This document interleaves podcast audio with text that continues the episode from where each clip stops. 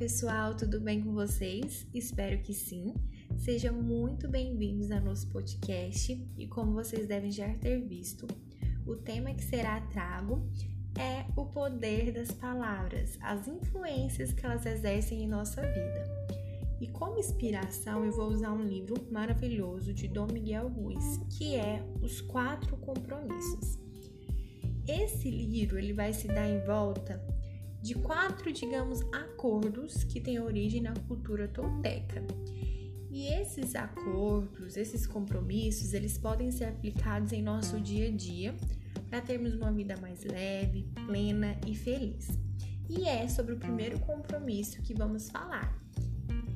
Seja impecável com as palavras. Então, o nosso conteúdo vai discorrer como inspiração desse primeiro compromisso. Vamos lá? Pessoal, nós somos os únicos seres vivos que temos a capacidade de falar. Tá, o papagaio também fala, né, gente? Mas na verdade ele só replica, ele remeda, enfim, algumas palavras que falamos, mas essa habilidade de fala é do ser humano. E a palavra, a fala, ela é uma maneira de nós nos manifestarmos, de comunicarmos, de opinarmos seja qual for a língua, espanhol, português, inglês, é uma maneira de se expressar e é uma maneira que usamos bastante. Mas só que essas palavras muitas vezes nós não colocamos para fora. São palavras que também ecoam dentro de nós. Tem as palavras que nós conseguimos exteriorizar por meio da fala, mas algumas ficam dentro de nós, mas muito vivas. Desde criança eu ouvia muito minha mãe dizer que palavra tem poder. E com o passar do tempo, isso cada vez fez mais sentido. Então eu acredito muito que palavra tem sim poder. Veja só, se eu pedir para você parar um pouco e tentar se lembrar de algumas palavras que foram ditas para você quando você era criança, adolescente, palavras que definiam a sua personalidade, o seu jeito de ser, o que, que essas pessoas ou que você achava que era você, que definia como você era. Eu vou te dar aí 10 segundinhos para você tentar lembrar de pelo menos uma ou duas.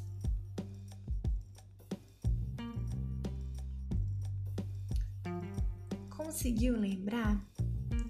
Agora eu vou pedir para você pensar mais um pouquinho. Essas palavras ainda se fazem presente nos dias de hoje? Você ainda tem isso como uma verdade? Por exemplo, ah, fulano era muito tímido. Ah, você sempre foi muito custoso, você sempre foi muito agitado. Ah, você não sabe fazer nada, você é muito burro. Exemplos, né? Exemplos para ficar mais claro. Quantas vezes ouvimos durante até mesmo na nossa vida adulta palavras que a gente acredita ser uma verdade?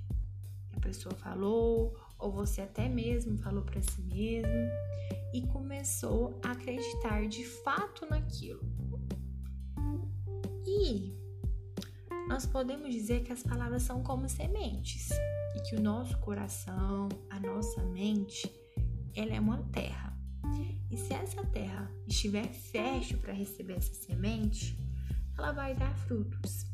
Só que esses frutos, ele pode perdurar pela vida inteira. Então, se alguém lança uma palavra para mim e, né, digamos, que vai para essa terra fértil, que é minha mente, meu coração, vai o quê? Frutificar. E eu, então, vou ficar com esses frutos. Mas a questão é, essas sementes que estão sendo plantadas em nós, ou que eu e você tá plantando no outro, ou as que nós plantamos em nós mesmos, são que tipo de semente? São sementes de boa qualidade ou de má qualidade. Sementes que nos confirmam, que nos né, traz coisas positivas ou é o contrário? Porque tem todo tipo de semente. Ainda mais nós falando de palavras, temos sementes que podem criar coisas agradáveis ou destruir. E o autor do livro, quando ele fala que nós devemos ser impecáveis com as palavras, ele quer dizer o quê? Ele fala que nós temos que ser assertivos com elas. Nós temos que colocar nossa energia ao favor de nós e ao favor do outro. E a palavra impecável quer dizer sem pecado. Não é aquele pecado de religião, mas o pecado de ir contra você mesmo contra a nossa essência, a oposição do que nós somos. Então, quando você é impecável com as suas palavras, você toma cuidado, você toma a dimensão do poder que elas têm. Então, ali você está tomando a responsabilidade. Sim, nós temos responsabilidade também no que nós falamos.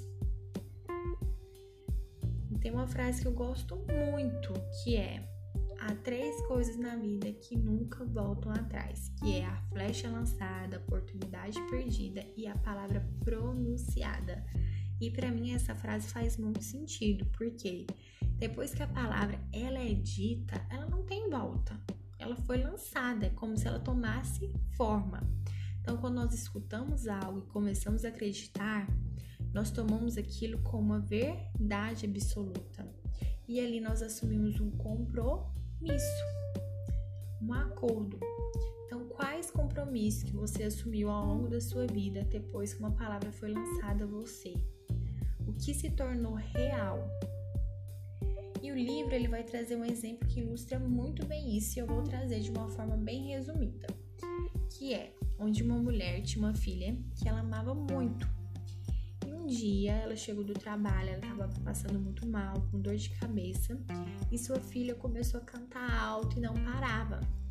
E ela foi respirando, respirando. Em certo momento, como a menina não parava de cantar, ela disse para a menina calar a boca. Cala a boca, você canta mal, você não canta bem. E naquele momento, a menina tomou aquilo como uma verdade e não cantou mais depois ali ela estava assumindo um compromisso que ela não cantava bem. E muitas vezes as pessoas fazem isso e não percebem. E nem é por querer as pessoas que nós amamos, que estão ao nosso redor, e vice-versa, também fazemos com o outro. A mãe não tinha intenção, né, de falar aquilo e causar dano à, filha. E a menina não cantava mal, mas ela pegou aquilo como uma verdade em um momento de raiva, de impulso que a mãe disse. E é difícil excluir as palavras que escutamos.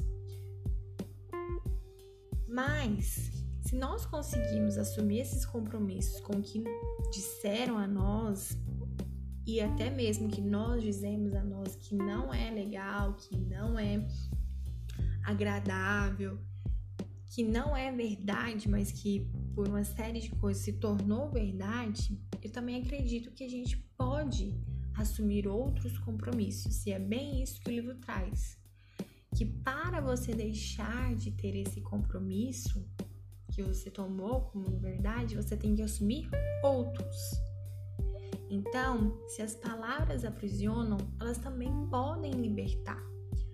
Porque isso já é provado cientificamente que quando a gente fala, não, eu não consigo, eu não sou inteligente o bastante, eu não vou conseguir essa proposta, você tá dando o quê? Um comando para o seu cérebro. Ali seu cérebro tá entendendo que realmente você não consegue.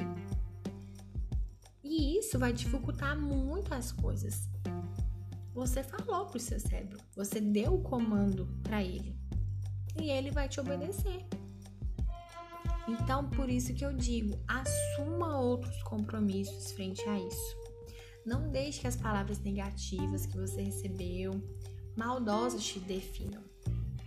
E seja sábio a usá-las como siga com o outro. Pode ser difícil assumir esses compromissos? Sim, pode, porque eu vejo assim.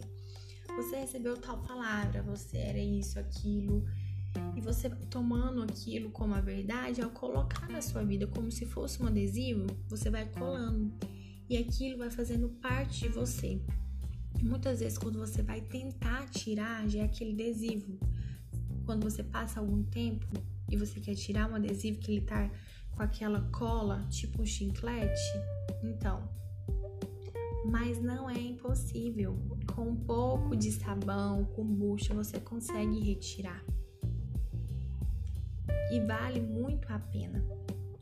Para encerrar, até mesmo nas escrituras sagradas, Salomão, que foi um homem considerado sábio, o homem mais sábio do mundo nas escrituras, traz em Provérbios 12, 18 o seguinte: Há palavras que ferem como espada, mas a língua dos sábios traz a cura. Então, que nós venhamos realmente ter essas palavras que curam, sermos sábios. Porque se a palavra pode aprisionar, ela também pode libertar. Se a palavra pode ferir, ela também pode curar. Se a palavra pode destruir, ela também pode construir ser uma bênção, né? Se a palavra pode realmente né, cortar a alma, o coração, ela também pode vir trazer a cura, cicatrizar.